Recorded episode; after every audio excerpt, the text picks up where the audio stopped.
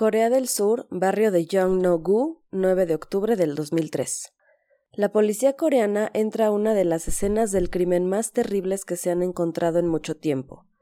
Son tres los cadáveres, el de la señora de 85 años, Kang En-sun, también el de su nuera Lee Suk-hin, de 60 años, y su hijo discapacitado de 35 y nieto de la primera víctima, Go Jin-sun. El crimen es tan horrendo y tan sangriento que a la policía le cuesta mucho trabajo caminar por la escena sin contaminarla. Hay sangre y masa encefálica por todas partes, incluso hasta en las paredes. Los cuerpos también están tirados en diferentes partes de la casa. El barrio residencial de Jongno-gu tiene un gran prestigio y es uno de los elegidos por los más adinerados. Es reconocido popularmente por ser el corazón de Seúl, la capital del país, pues es este lugar en donde se fundó la dinastía Joseon, es decir, la última familia imperial de Corea. Dicho barrio alberga palacios donde residían los antiguos reyes, así como también más recientemente se halla la antigua residencia del presidente del país, además de templos y muchas más atracciones de turismo internacional. Así que no es de extrañar que este barrio, con tanto abolengo y vínculos a lo imperial, fuera elegido por uno de los peores asesinos que ha visto Corea del Sur en sus últimas décadas, basándose en su gran odio contra los adinerados, a quienes tomó como responsables de todas las desgracias de su vida.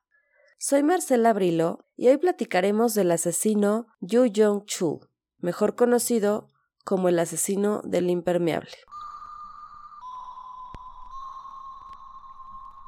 ¿Así que te gustan los casos de crimen, leyendas y misterios sin resolver? Pues bienvenido a Rincón Escarlata.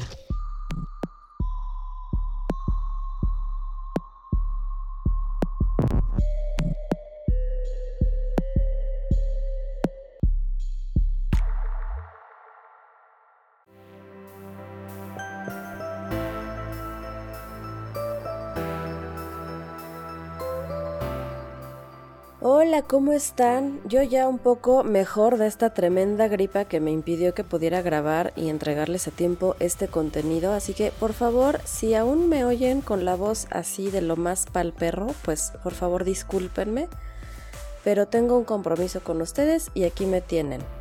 Por lo demás estoy feliz de saludarlos nuevamente y como siempre espero que estén muy muy bien y me cuenten qué tal les va la vida qué tal les fue de vacaciones o si es que pues siguen todavía en sus vacaciones o si ya volvieron al trabajo o a clases.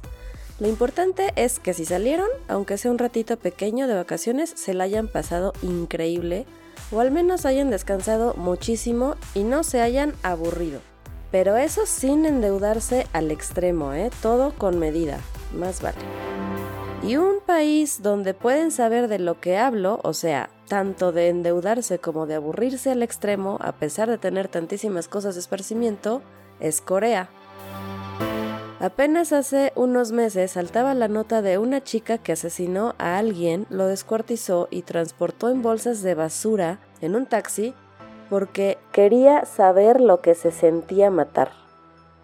O sea, lo que a mí más me ofendió de este caso es que los medios aseguraban que era una gran fanática del true crime como si fuera su mayor gracia o su mayor característica de la tipita.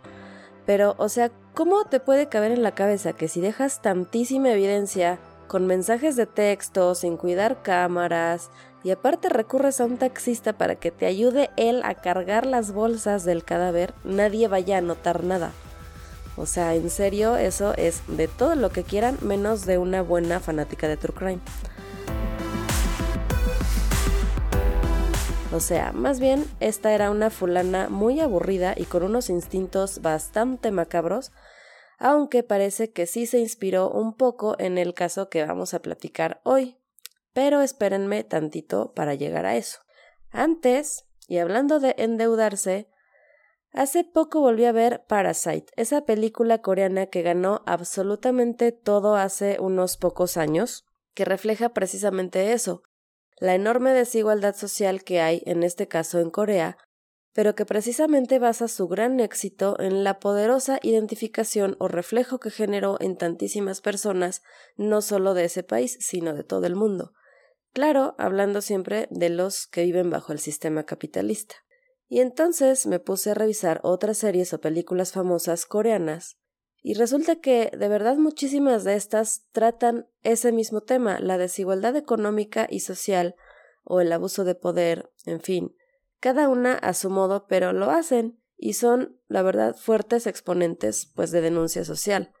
Que luego pensamos que acá en México o en Colombia o Perú, no sé, estamos mal y que la delincuencia en nuestro lado del mundo es un muy claro síntoma de que, pues sí, efectivamente estamos de la fregada.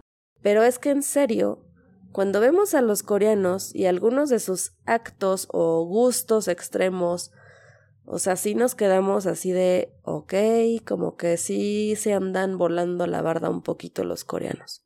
Y hay innumerables escenas de este tipo de series que uno piensa que de verdad el escritor está loco o que así de qué gran imaginación tiene o cuánta creatividad o hasta llegamos a pensar que está demasiado rebuscada esa venganza. Pero, como siempre, la realidad rebasa la ficción.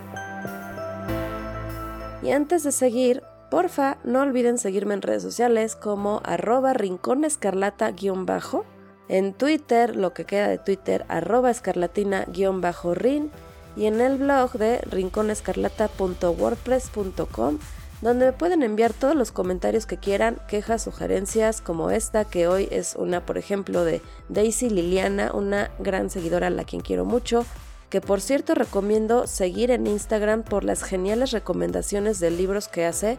También hace eh, recomendaciones de series y películas. Su cuenta es arroba lilo-booklover88. De verdad, síganla porque no se van a arrepentir.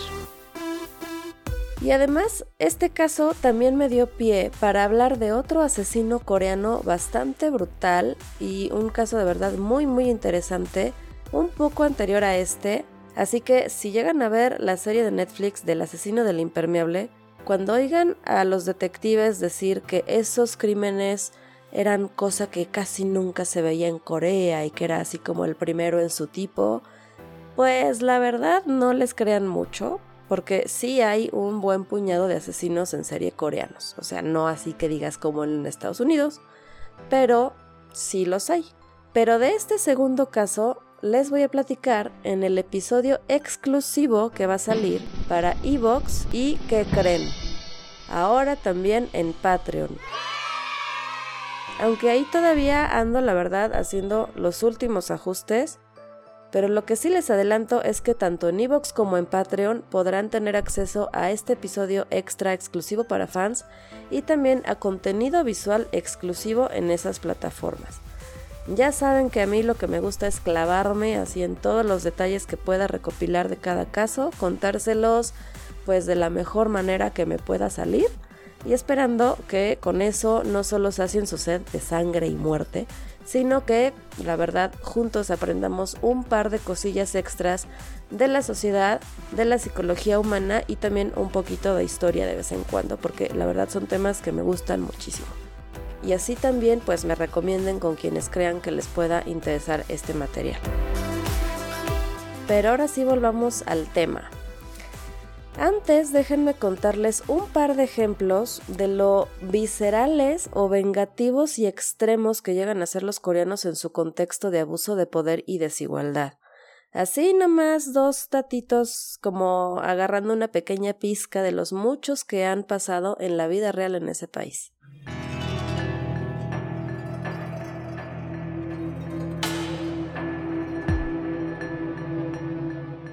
Está el caso de Choi Chul Won, un CEO o ex CEO de una empresa filial de otra compañía enorme de telecomunicaciones llamada SK. Es la empresa de telecomunicaciones más grande en ese sector en Corea y la cuarta compañía más poderosa de los llamados chaebols o dinastías familiares poderosas en Corea. Casi casi son como la realeza o pues este tipo de familias multimillonarias de, hace siglos, ¿no? Bueno, pues Chul Won es el protagonista de esta historia. Resulta que un día un camionero ex empleado de dicha compañía se decidió manifestarse en las oficinas, pues el trato que le habían ofrecido al despedirlo no era el justo, y dijo, pues me voy a manifestar porque es un país libre, porque es un país capitalista y yo tengo libertades y tengo derechos, ¿cómo de que no? Entonces este sujeto, Chei Chul Won, lo mandó llamar a su oficina. El conductor dijo, ah, qué bien, y pensó que su manifestación había dado resultado. Pero lo que se encontró al entrar a dicha oficina fue al directivo preparado con un bat de béisbol de aluminio, acompañado de su séquito de seguridad entre unas siete y ocho personas, y así como así le empezó a dar de batazos en el cuerpo, en la cabeza, en todos lados. Pero eso no es lo retorcido del caso. Lo que hacía este directivo, iracundo, era que cada vez que le daba un batazo al conductor, también le daba un fajo de mil dólares en cash. Así, como pagándole por su sufrimiento. En total le llegó a dar trece batazos. Pero además de eso, le metieron un rollo de papel higiénico en la boca para darle de puñetazos también. Lo del papel higiénico yo me inclino a pensar que era más como para que las delicadas manitas del millonario no se lastimaran con los dientes del sucio conductor de camiones, no sé. Obviamente el pobre hombre creyó que le iban a matar, o sea, claramente te están golpeando entre ocho personas y pues están estás encerrado en una oficina, temes por tu vida. Entonces comenzó a pedirles perdón y a gritar que por favor lo perdonaran, que no lo mataran, a lo cual el CEO pues solamente se reía de él y como acto de cortesía cuando terminó de hacer todo lo que quiso, le dio otro cheque por diecinueve mil dólares. Y todavía cuando ya lo liberaron y el hombre llegó así como pudo, semi inconsciente o en shock a su casa, notó que la empresa también le había hecho un depósito final de cincuenta mil dólares a su cuenta. ¿Cómo ven? O sea, ¿qué clase de mente retorcida puede tener alguien para enojarse a ese grado porque uno de sus trabajadores reclama algo justo? O sea, ¿era acaso un mal día para el pobrecito directivo y ahí estaba este conductor reclamándole de cosas? ¿O estaba así tan aburrido que decidió divertirse usando a ese hombre como punching bag? Eso sí, pagándole lo que le creía correspondiente por su diversión. ¿O qué? O sea, ¿qué tipo de humillación puede haber más cruel y además creativa que esa? Seguro que las hay. Y bueno, muy probablemente también estarían en Corea. Pero bueno, o sea, sí entienden mi punto, ¿no? El conductor desempleado no usó afortunadamente ni un centavo de ese dinero y corrió inmediatamente a poner la denuncia. Miren el tamaño de esos Afortunadamente la justicia no se tapó los ojos por ser un millonario y este directivo, Chul Won, fue sentenciado a 18 meses en prisión, aunque, nuevamente gracias a las influencias, pues solo cumplió tres años de libertad condicional y 120 horas de servicio comunitario. Otro caso emblemático de este tipo de abuso de poder es uno que hasta se conoce en ese país como el caso de las nueces o la furia de las nueces, y no, no es la película animada de las ardillas. La familia Hanjin es dueña de la aerolínea Korean Air, que bueno, es la aerolínea más poderosa de Corea. Total, que una de las hijas del dueño, llamada Cho Hyun-ha, es la vicepresidenta de esta compañía. En diciembre del 2014, esta mujer aborda en Nueva York uno de sus aviones, obviamente en primera clase, para regresar a su país y algo que tienen de costumbre o como amenities de la aerolínea, además de ser extremadamente amables, es el ofrecer a los pasajeros nueces de macadamia en lo que comienza el despegue.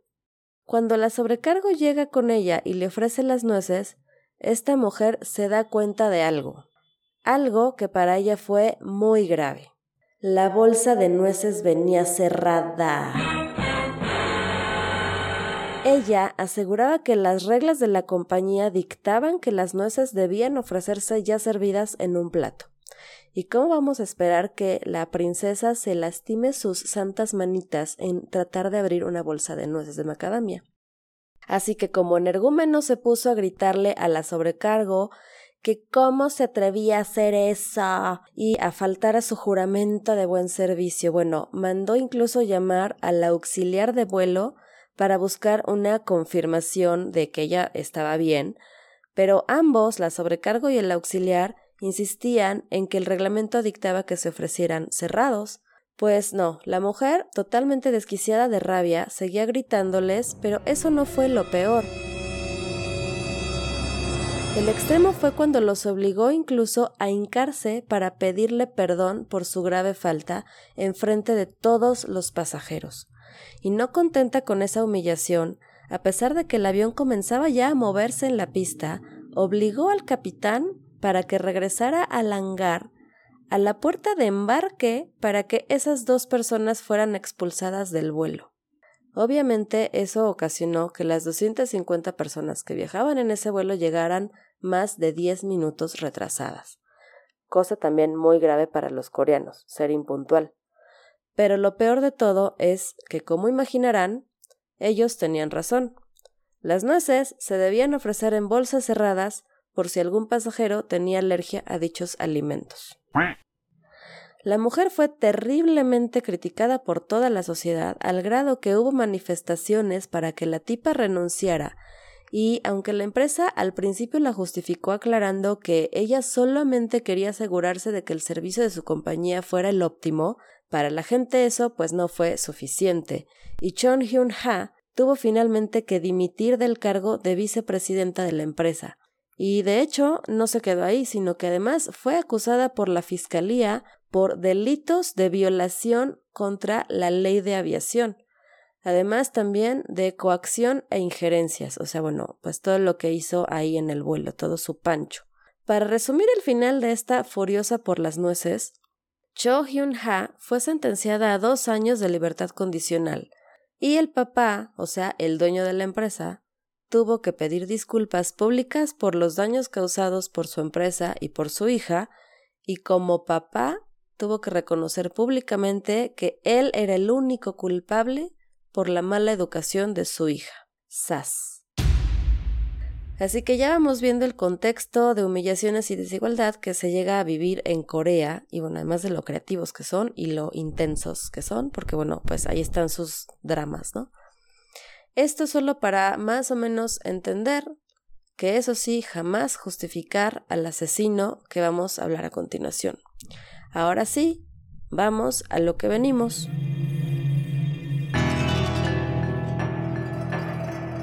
Entre septiembre y noviembre del 2003 sucede una terrible ola de asesinatos en varios barrios de Seúl. Sucedían en casas particulares, en su mayoría con personas de la tercera edad, que se hallaban solas o especialmente vulnerables, como ya les mencionaba. El asesino elegía que fueran personas muy adineradas y había establecido un horario para cometer sus crímenes. Solía usar la hora del almuerzo o el atardecer como los momentos para cometer sus actos, ya que, si en esa casa habitaban dos o más miembros de esa familia, pues era el mejor horario para que los ancianos se quedaran solos. Pero tampoco se detenía si llegaba a encontrarse por casualidad a toda una familia presente, pues el sujeto los mataba cruelmente, golpeándolos repetidamente en la cabeza con un objeto muy contundente que por lo general era un martillo y se notaba que el objeto era sumamente pesado por cómo quedaban los cráneos.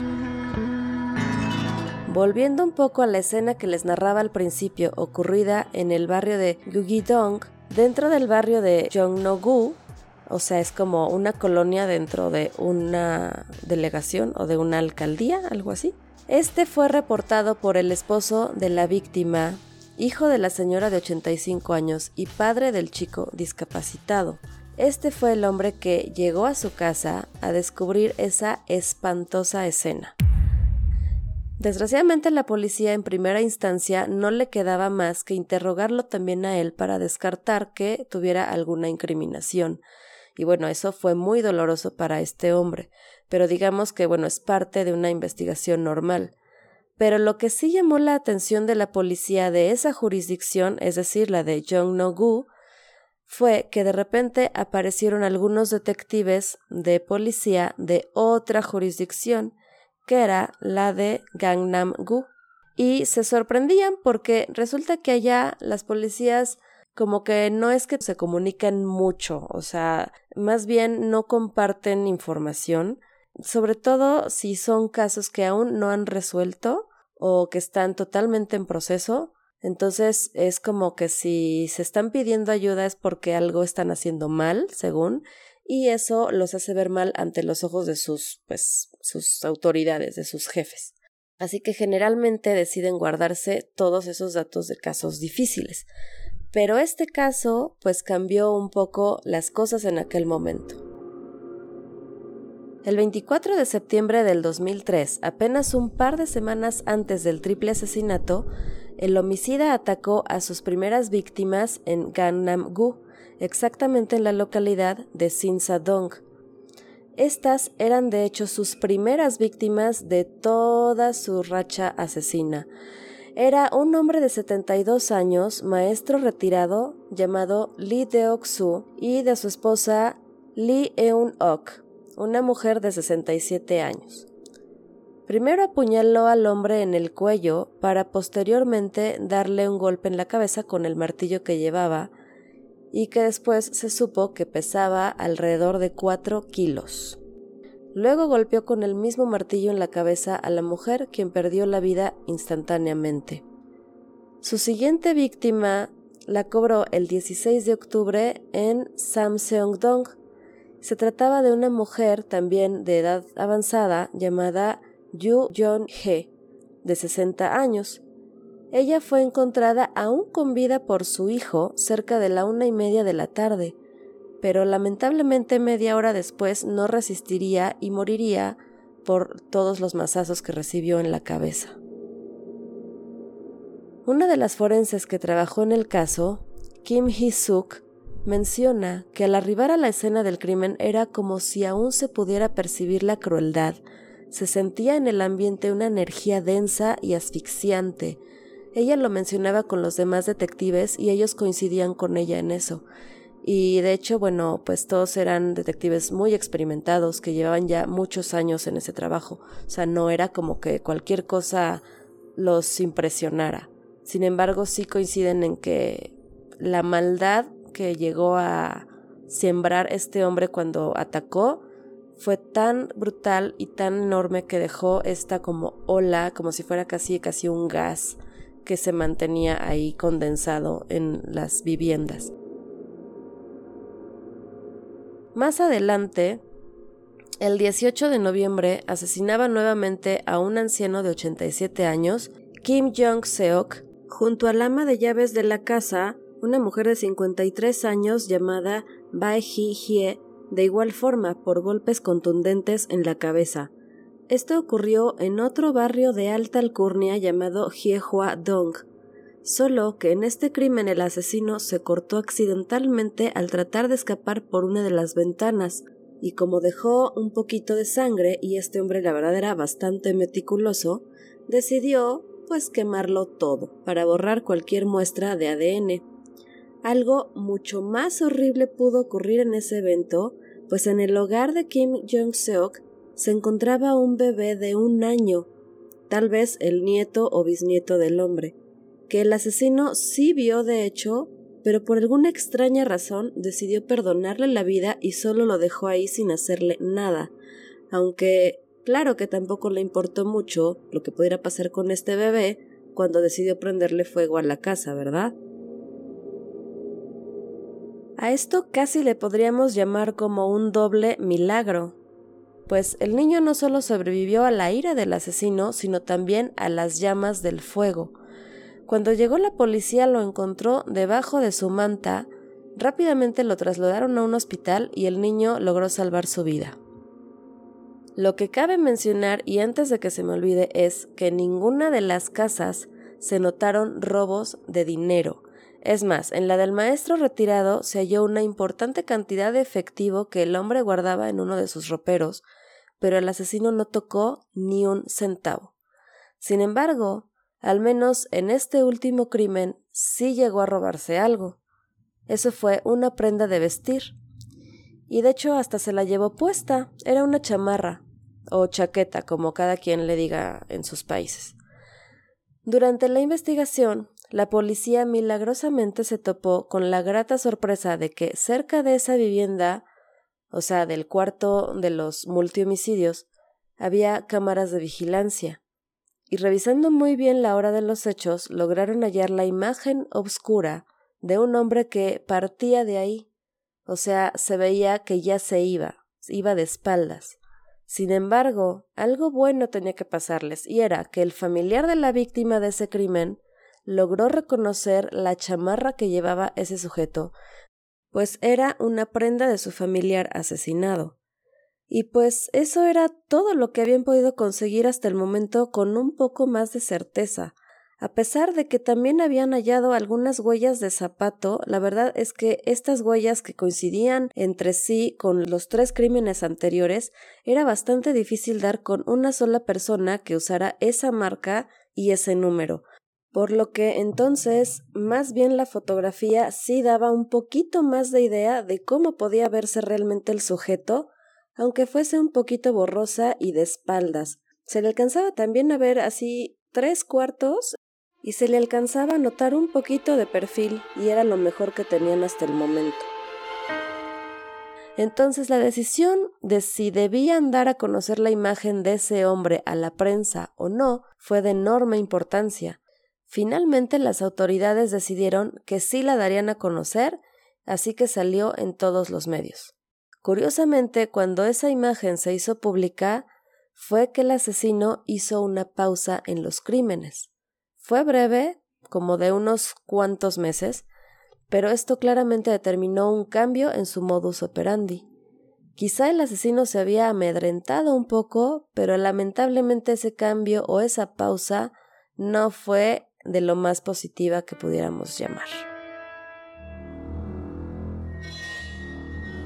El hombre que apenas alcanzaba a distinguirse en esa imagen no era otro que un delincuente reincidente artista fracasado que al parecer no tenía otra cosa que hacer más que delinquir, un hombre llamado Yu Yong Chul, de 32 años. La policía coreana, como es tan típico en algunos países que cuidan más las apariencias que a sus propios habitantes, no se decidía a llamarlo asesino serial. Era algo como muy escandaloso hablar de un asesino serial suelto en Seúl. Hasta ese cuarto crimen que tenía tantas similitudes, pues, a pesar de que la casa fue quemada, las víctimas también habían sido molidas a martillazos. Entonces, pues no hubo de otra que aceptar que tenían entre ellos a un asesino serial.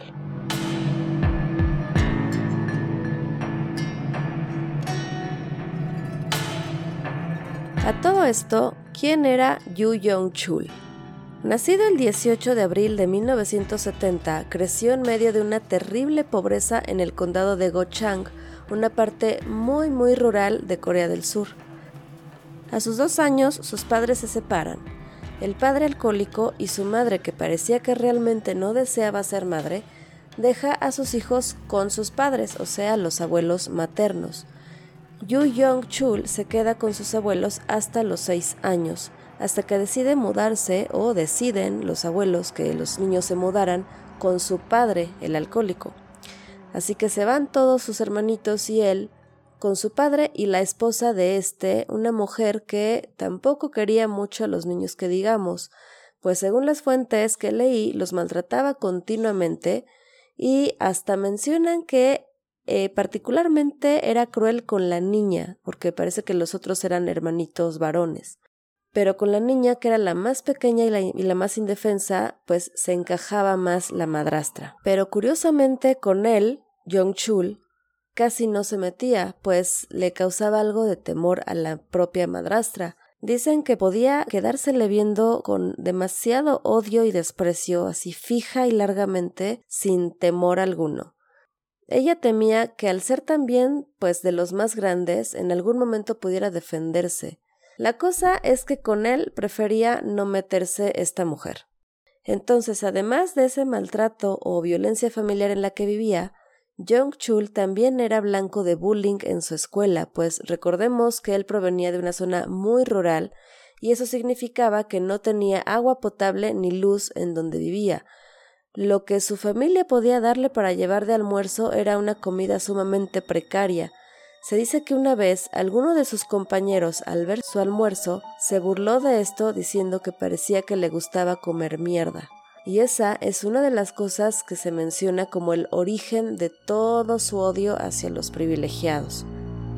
Encontré, la verdad, muy pero muy poca información de su padre, de su madre, de su madrastra, de sus abuelos, o sea, en general, esta información que hay de su infancia es un poco mezclada y confusa. Entonces, me apego a las fuentes como más fiables. El padre, que era alcohólico, como les mencionaba, finalmente terminó muriendo en un accidente vial. Así que, pues, Jong Chul, siendo adolescente, pues queda huérfano y decide entonces como sobreponerse a todas esas adversidades. Él decide triunfar y decide que él va a ser un buen estudiante y un hombre de bien y decide echarle muchas, muchas ganas al estudio. Y de hecho sí comienza a sobresalir bastante eh, con buenas calificaciones en general y sobre todo se veía muy atraído siempre por todo lo que era el arte, eh, la música, la pintura, el dibujo, hasta la escultura. En esto del dibujo parecía que se esmeraba realmente. Llegó a pertenecer incluso al coro de su iglesia y se menciona por ahí que hasta formó una banda a la que llamó Evergreen. O sea, como que aquí la verdad todo iba bastante bien hasta el día que intentó aplicar para hacer su especialización en artes.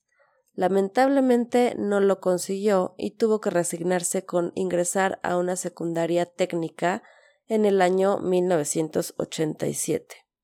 Naturalmente, esto contribuyó a aumentar su enorme frustración y resentimientos, lo que a su vez incrementó la determinación que lo llevó a cometer el primero de sus robos, cuando en 1988 robó una guitarra y una grabadora Sony de la casa de un vecino un poquito más adinerado.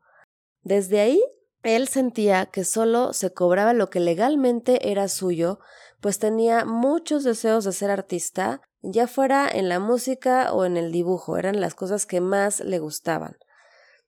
Así que bueno, desgraciadamente por ese crimen, ese pequeñito crimen, fue atrapado y le costó más de lo que pensaba, pues lo llevaron a un centro de detención juvenil y de ese modo nunca pudo terminar ni siquiera la secundaria técnica. Aquí nuevamente les quiero hacer un muy breve resumen del contexto en el que pasaron estas cosas. Datos, interesantes. Datos interesantes. ¿Por qué? ¿Por qué había tanta precariedad? O sea, como les mencionaba, nosotros vemos Parasite o el juego del calamar y vemos que hay así como que mucha gente muy rica, pero la gente que hay pobre es muy pobre y además muy endeudada. Bueno, aquí les va un poquito de ese contexto. Resulta que Corea en un lapso realmente corto pasó de ser literalmente uno de los países más pobres del mundo por ahí del año 1963. Eso fue recién cuando terminó la guerra de las dos Coreas, o sea, la guerra en la que se dividió Corea del Norte y Corea del Sur a ser de pronto un país con enorme desarrollo económico gracias a los ya mencionados chaebols.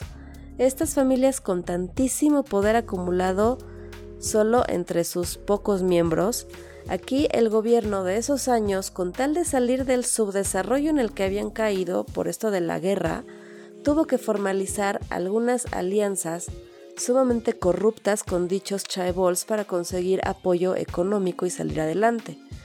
Pero al ser ellos los que literalmente pues estaban soltando el varo, obviamente empezaron a pasar por encima de la ley en todo lo que desearan sobre todo con miras expansionistas, creciendo sus dominios a otras industrias incluso que no eran necesariamente como sus principales negocios, ¿no? Para que me entiendan mejor, las familias dueñas de estas empresas son Samsung, LG, Hyundai, SK y Lotte. Esas cinco familias significan literal más de la mitad del Producto Interno Bruto de todo Corea. O sea, es decir, muchísimo dinero en manos de muy, pero muy, muy poquita gente. Y eso no importa cuándo lo oigan. Nada nuevo desde entonces, incluso pues en nuestro propio país. Pero entonces, ¿qué hacían? Los chaebols, pues, para seguirse expandiendo y seguir pidiendo préstamos, sobornaban a los funcionarios de gobierno para que cambiaran a su beneficio dichas leyes y pudieran seguir creciendo y sobornando, y sobre todo pidiendo préstamos a los bancos. Así siguieron hasta que, pues, terminó de tronar la burbuja porque los bancos ya no podían seguirles prestando dinero. ¿Y qué pasó entonces? ¿Cómo le hizo el gobierno para salvar a sus amigos socios millonarios? Ah, pues no sé si recuerden una cosa que pasó aquí, así igualitita, casi idéntica, que se llamó el Fobaproa. Pues tal cual, así tal cual, de algún modo el gobierno se las arregló para que toda la deuda de los chaebols, toda la deuda, la pagara la población general. Todos. No importa de qué clase social o sector o industria fueran, pertenecieran, todos tenían que pagar un porcentaje extra de sus propias deudas para pagar el rescate de las damiselas en peligro que eran los millonarios del país. Corea del Sur de todos modos se vio en la terrible pena y necesidad de pedir prestado al Fondo Monetario Internacional. Y en ese momento, digamos, que es cuando la SHED llega al ventilador, porque comienzan las reestructuras en las compañías, los recortes laborales, pero así de decenas de miles de personas, dando como resultado que más o menos 3.500 compañías pequeñas y medianas quebraban al mes, o sea, no es como en total en la crisis, al mes quebraban más o menos un promedio de 3.500 compañías. Ya al final de todo este huracán de reestructuras y de despidos, hubo en total 1.270.000 personas desempleadas en el lapso de apenas un año. Esto ya fue en 1997, pero vaya, entonces, en 1997, Jung Chul pues tenía 27 años. Pero, o sea, todo lo que pasó previo, todas estas crisis y pues esto como de que la gente tuvo que pagar el rescate de los millonarios, sí pasó eh, pues justamente en su adolescencia. Así que ya se podrán imaginar la incertidumbre y zozobra que se vivía en general en todo el país. Y es en esa zozobra en la que Jo Jung Chul se educó y evolucionó su psique de adolescente a adulto. Así que, volviendo a lo que nos aqueja, veamos la segunda mitad de la vida de este hombre. En la Navidad de 1991 conoció a quien sería su esposa, una masajista. En junio de 1993 se casan aunque ese mismo año sería arrestado nuevamente por hurto, pasando en la cárcel solo ocho meses. Hago un paréntesis para resaltar que a pesar de que sí se tiene buen registro de todos los delitos que cometió y todos sus crímenes y así fechas y que además estaban muy cercanos los delitos uno del otro, curiosamente no encontré un solo dato de cómo se ganaba la vida que no fuera de otro modo que pues haciendo cosas de delincuente, o sea, parece que no trabajaba. No sé si realmente no trabajaba, pero en verdad no hallé un solo dato que mencionara eso. Pocos meses después de ese último hurto, en 1994 nace su hijo, y un par de meses después del nacimiento de su hijo es condenado nuevamente a prisión dos años y a pagar además la suma de 30 mil dólares, pero ahí sí ya por algo mucho más grave, por venta de pornografía infantil. Posiblemente a causa de este último delito, en el año 1995 inicia un tratamiento psiquiátrico. Sin embargo, pues no, o sea, no concretó ese tratamiento porque apenas cuando fue puesto en libertad, le tomó solo un año regresar nuevamente a la cárcel esta vez por falsificar y robar identidad. Y así pasó el tiempo delinquiendo, haciendo este tipo de cosas, hasta que en el año 2000 ahora sí escaló ya su nivel de criminalidad al ser atrapado por violar a una niña de 15 años, delito por el cual regresó a prisión para cumplir una pena de 3 años 6 meses. Este último evento terminó de abrir los ojos a su esposa, que fue como la gota que derramó el vaso, pues inmediatamente le pidió el divorcio, Esto tuvo como consecuencias, además de que ella lo dejara, que también le fueran prohibidas las visitas de su hijo. Viéndose en esa situación de soledad y un rotundo rechazo de los pocos seres queridos que le quedaban, porque a estas alturas no se volvió a mencionar jamás a sus hermanos, ni a sus abuelos o a sus papás, o sea, el hombre estaba completamente solo. Entonces recurrió a la lectura, algo que lo fortaleciera, algo que le diera algún tipo de motivación personal, que pudiera seguir adelante, y el libro que eligió fue sobre los crímenes de Jung Du-jong, otro asesino en serie que atacó a personas muy adineradas en el área de Busan y mató a 10 personas. Tras esa lectura, su sentimiento de que en la sociedad coreana los ricos eran los grandes culpables de la miseria de los pobres aumentó a su grado máximo y pues eligió ese como su tema de asesino, o sea, como su concepto, o sea, de yo voy a ser el asesino pegajoso, bueno, yo voy a ser el que mate a los ricos. Es así como al cumplir con su última condena fue puesto en libertad en el 2003 dando inicio a los fatídicos crímenes contra ancianos adinerados que ya les contaba. Pero antes, por supuesto, que tenía que prepararse, porque la verdad el tipo era bastante inteligente. Así que compró algunas herramientas y lo primero que hizo con esas herramientas, pues fue practicar con animales. Pero bueno, ya sabemos cómo termina eso.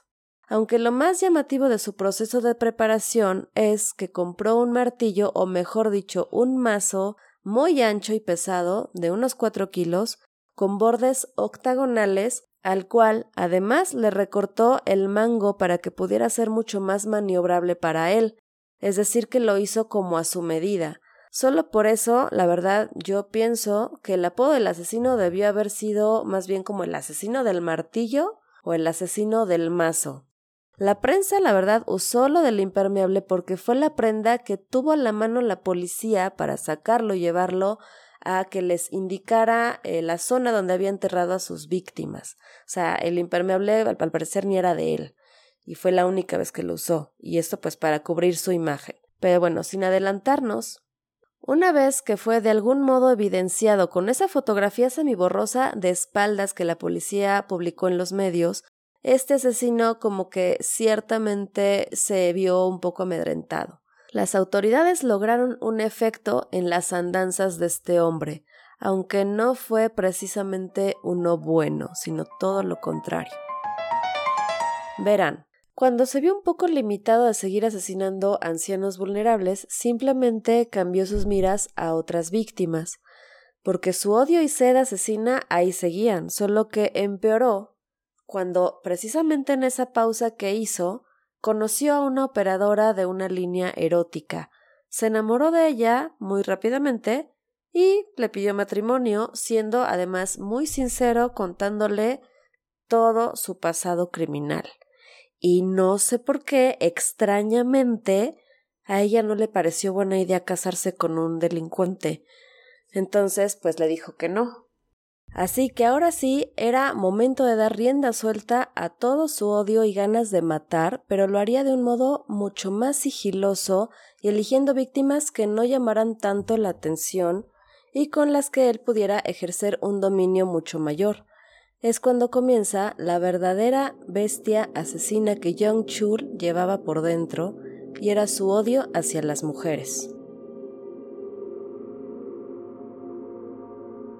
Entre mayo y julio del 2004, Yu Yong-chul mató al menos a 11 mujeres, pero sus muertes, a diferencia de las muertes de los ricos, suscitaron, para sorpresa de nadie, poca preocupación en la sociedad. Inició torpemente con una mujer de 47 años que eh, incluso no se sabe bien a qué se dedicaba. Em, él no lo sabía, entonces él solo la vio en la calle, y la atacó y dejó morir en el lugar. Su nombre era Chung Yong Dae, pero después de ella se esmeró en no volver a dejar rastros, y como el rencor era principalmente contra su esposa, que había sido masajista, y la otra mujer de la línea erótica de la que se había enamorado, pues decidió acudir entonces a ese mismo tipo de negocios. Comenzó a solicitar masajistas a diferentes locales que a pesar de que en Corea supuestamente estaba prohibida la prostitución, pues evidentemente esa industria funcionaba mejor que reloj suizo, como siempre pasa. A la primera chica que acudió a su domicilio la mató asfixiándola, después la cortó en pedazos y dejó sus restos en bolsas de basura en camino a una universidad, o sea, fue como lo primero que se le ocurrió, en el lugar en donde iba a dejar sus restos. Su técnica con el tiempo se fue depurando y decidió volver a usar su sagrado mazo de cuatro kilos. Pero seguía acudiendo a solicitar este tipo de eh, servicios. Solicitaba masajistas que acudieran a su casa. Tenían sexo, terminaban y esperaba a que la chica tuviera que usar su baño. Una vez que cruzaba la puerta del baño, él lo llamaba el umbral de la vida y la muerte, y en ese momento la sorprendía por detrás golpeándolas con el mazo en la cabeza. Quizá lo primero que pasaba era que morían al instante o por lo menos quedaban totalmente inconscientes. Esto me lo digo a mí misma para no sentirme tan mal. Algo llamativo es que para ser más eficiente y limpio en lo que hacía, se fue a sacar varias radiografías a un hospital de todas las partes de su cuerpo, especialmente de las articulaciones. De ese modo se dedicó a estudiar meticulosamente dichas uniones anatómicas para poder cortar mejor las partes de sus víctimas. Y de ese modo a las siguientes las trozó en pedazos de entre 16 y 18 partes. Digo, igual pudo haberlo estudiado en un libro de anatomía o no sé, en algo parecido en fichas que venden a lo mejor en las papelerías. Yo supongo que en Corea también hay de esas, pero bueno, pues él quiso sacar pues sus radiografías que seguramente le salieron mucho más caras, fue un trámite mucho más complicado, pero bueno, cada quien.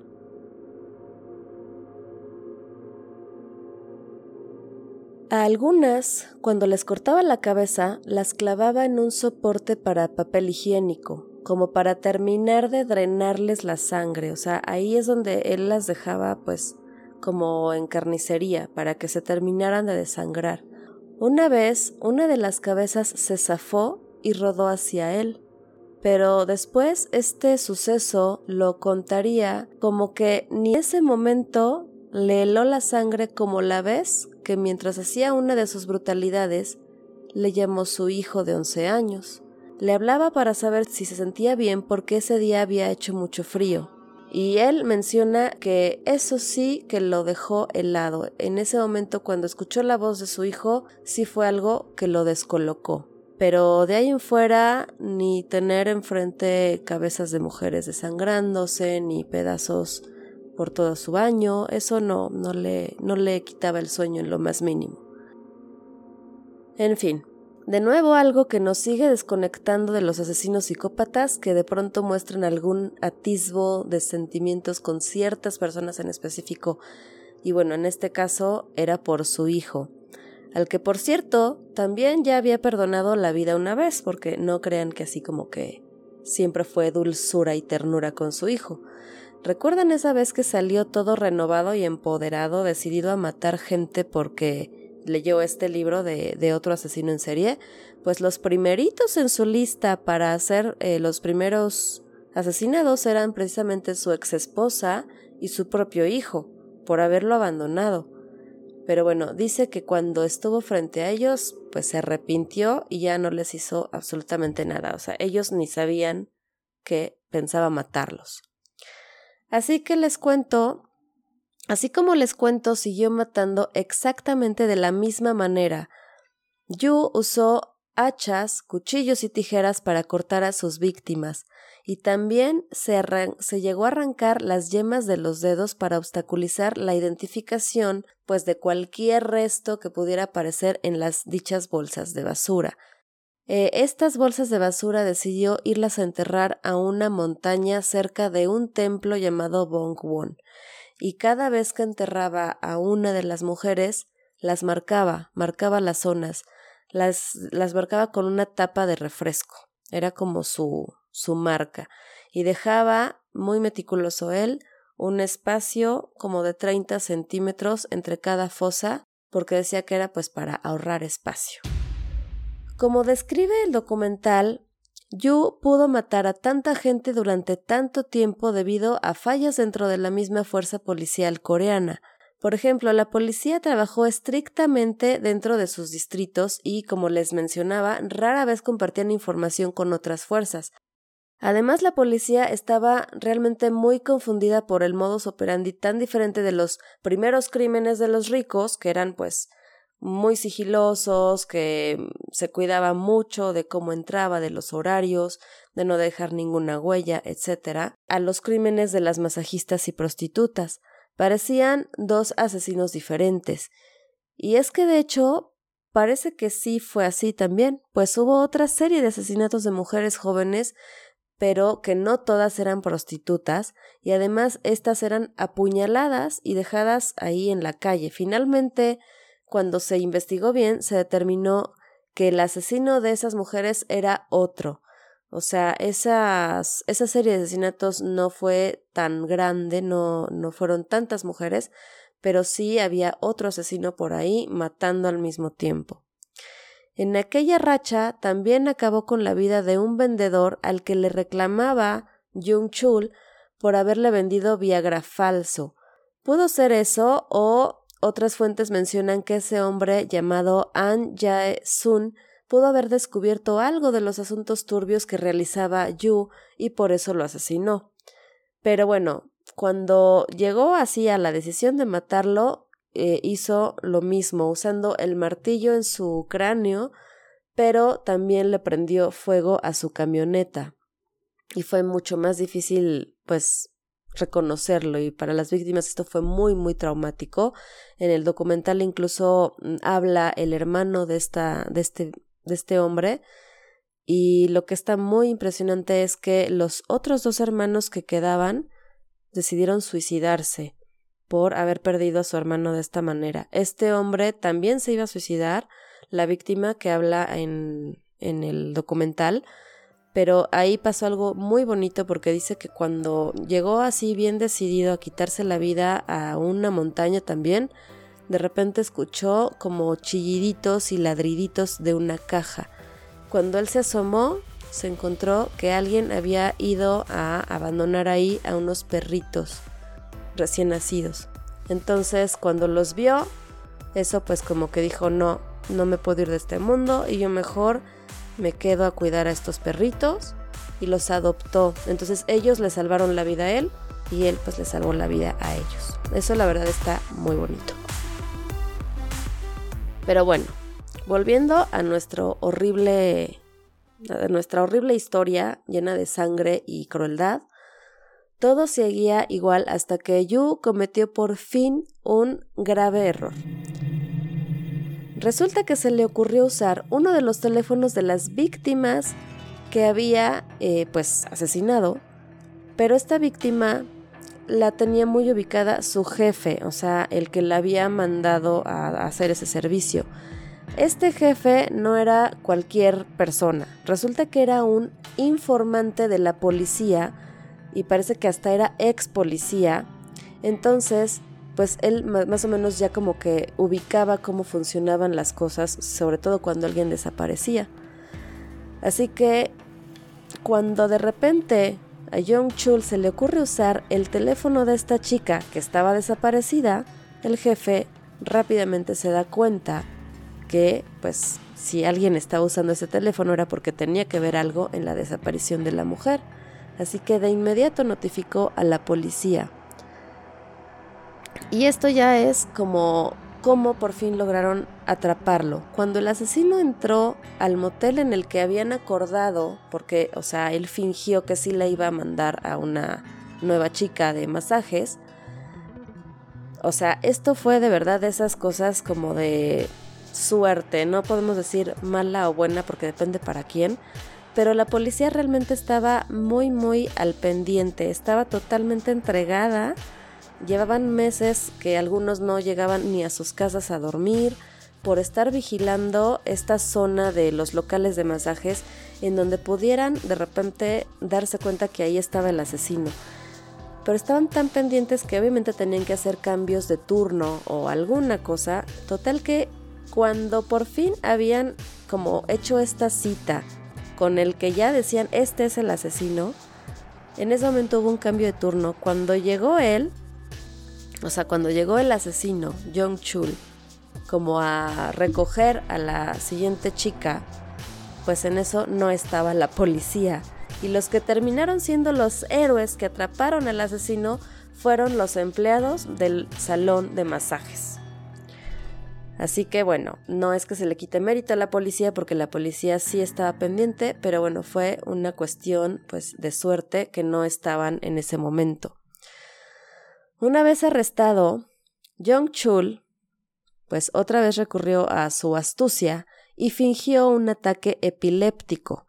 Los policías que lo cuidaban quisieron ser como muy benevolentes y muy civilizados, aflojaron sus cadenas y fueron en busca del servicio médico. Pero su grave error fue dejarlo solo, porque así de ese modo ellos pues juraban y confiaban en que un hombre como pues un coreano de bien pues se iba a quedar ahí muy tranquilo pero él no era un hombre de bien, coreanos, o sea, entiendan, él no era bueno, era malo. Entonces, pues logra escaparse, incluso iba descalzo. Y así se escapó y anduvo todavía 12 horas, eh, pues como deambulando por ahí. Y curiosamente fue a recoger sus eh, herramientas con las que asesinaba, como si quisiera hacerlo precisamente en ese momento. Pero afortunadamente no duró mucho su fuga y apenas 12 horas después volvieron a aprenderlo. Ya tras ese segundo arresto, Joe confesó todos sus crímenes a la policía. En total confesó haber matado a 26 personas, además de asegurar que, de hecho, no tenía ninguna intención de detenerse. Él dijo, abro comillas, Lo hice para matar a la sociedad. Cuando me di cuenta amargamente de que el dinero era todo lo que importaba, pensé en mí mismo para imponerles ese castigo. Cierro comillas. Aunque su frase más famosa definitivamente es la que dijo así a todos los medios Las mujeres no deben ser putas y los ricos deben recapacitar en lo que han hecho. Los fiscales también anunciaron los resultados de las investigaciones intermedias sobre los crímenes de Yu o sea, los fiscales dicen que Yu les dijo que había llegado a ingerir algunos órganos internos de los cuerpos de cuatro de sus víctimas con el fin de limpiar su espíritu. Sin embargo, esto jamás pudo ser, pues, comprobado de ninguna manera. O sea, es igual un nuevo dicho, en palabras más, que a los asesinos psicópatas como él les gusta tanto decir a los medios o a la fiscalía para amedrentar, para sacudir, para sacar, pues ahora sí que de, de, de su estabilidad a las personas que los están poniendo entre rejas. En diciembre del 2004, Yu Yong-chul fue condenado por 20 homicidios y condenado a muerte, pero Resulta que en Corea tiene eh, realmente una retención en estas ejecuciones y actualmente solo está cumpliendo pues su condena, está esperando a que se lleve a cabo esa fecha de ejecución, lo cual quizá no llegue porque eh, de hecho llevan ya más de 25 años en Corea sin ejecutar a ninguna de estas personas que están condenadas a muerte y hay obviamente muchos movimientos en contra de la pena de muerte que parece que pues no se llevarían a cabo. Más bien, esta pena de muerte funciona como un símbolo, como algo ejemplar que amedrente a los criminales, porque más bien funciona como una cadena perpetua. Y bueno, pues se le dice de muerte, o sea, como en una de esas sí te matamos, ¿eh? Pero realmente no lo están cumpliendo y llevan ya más de 25 años así, entonces pues es difícil saber si esto va a ocurrir realmente.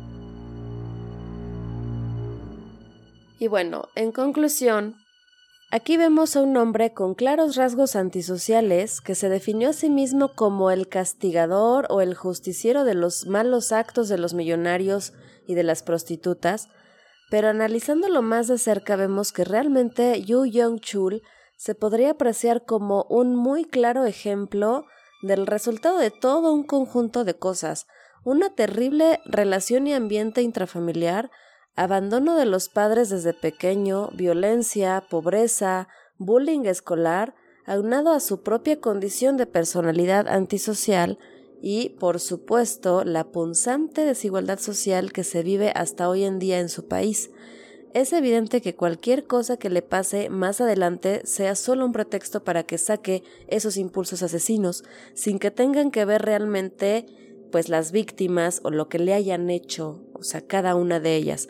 A las personas adineradas que mató, ciertamente, claro que tenían más privilegios que él, pero no eran tampoco los dueños herederos de los chaebols que les mencionaba al principio.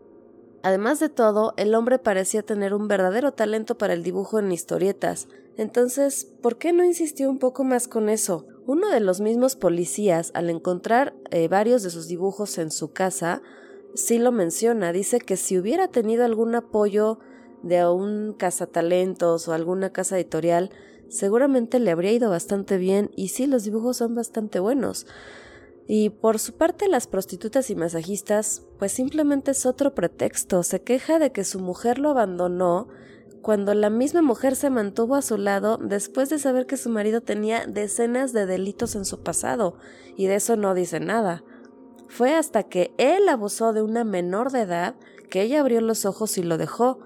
Ah, pero no, o sea, la culpa obviamente es de ella porque no se quedó así hasta la muerte con él, ¿no?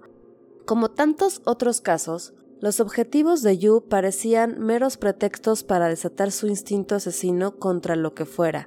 En fin. Pues hasta aquí la historia de hoy.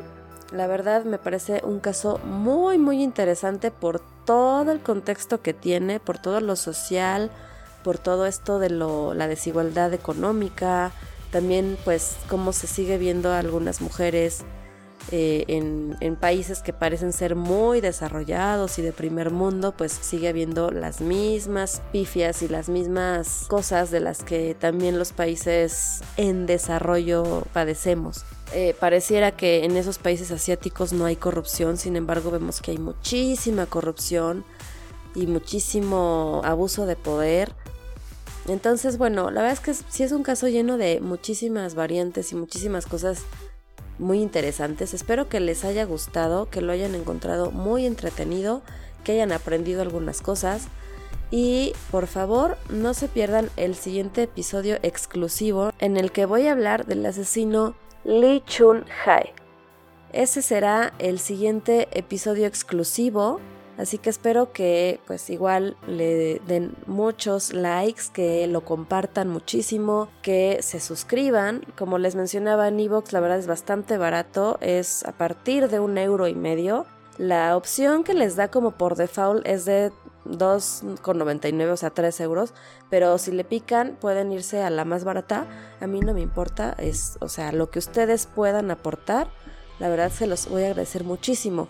Y como les mencionaba, estoy ya viendo todo lo de Patreon y le estoy echando muchísimas ganas para que también ahí eh, haya cosas bien bonitas y que les pueda dar así muy especiales a los, a los que quieran eh, ser parte de esta comunidad, pero sobre todo como de esta parte VIP.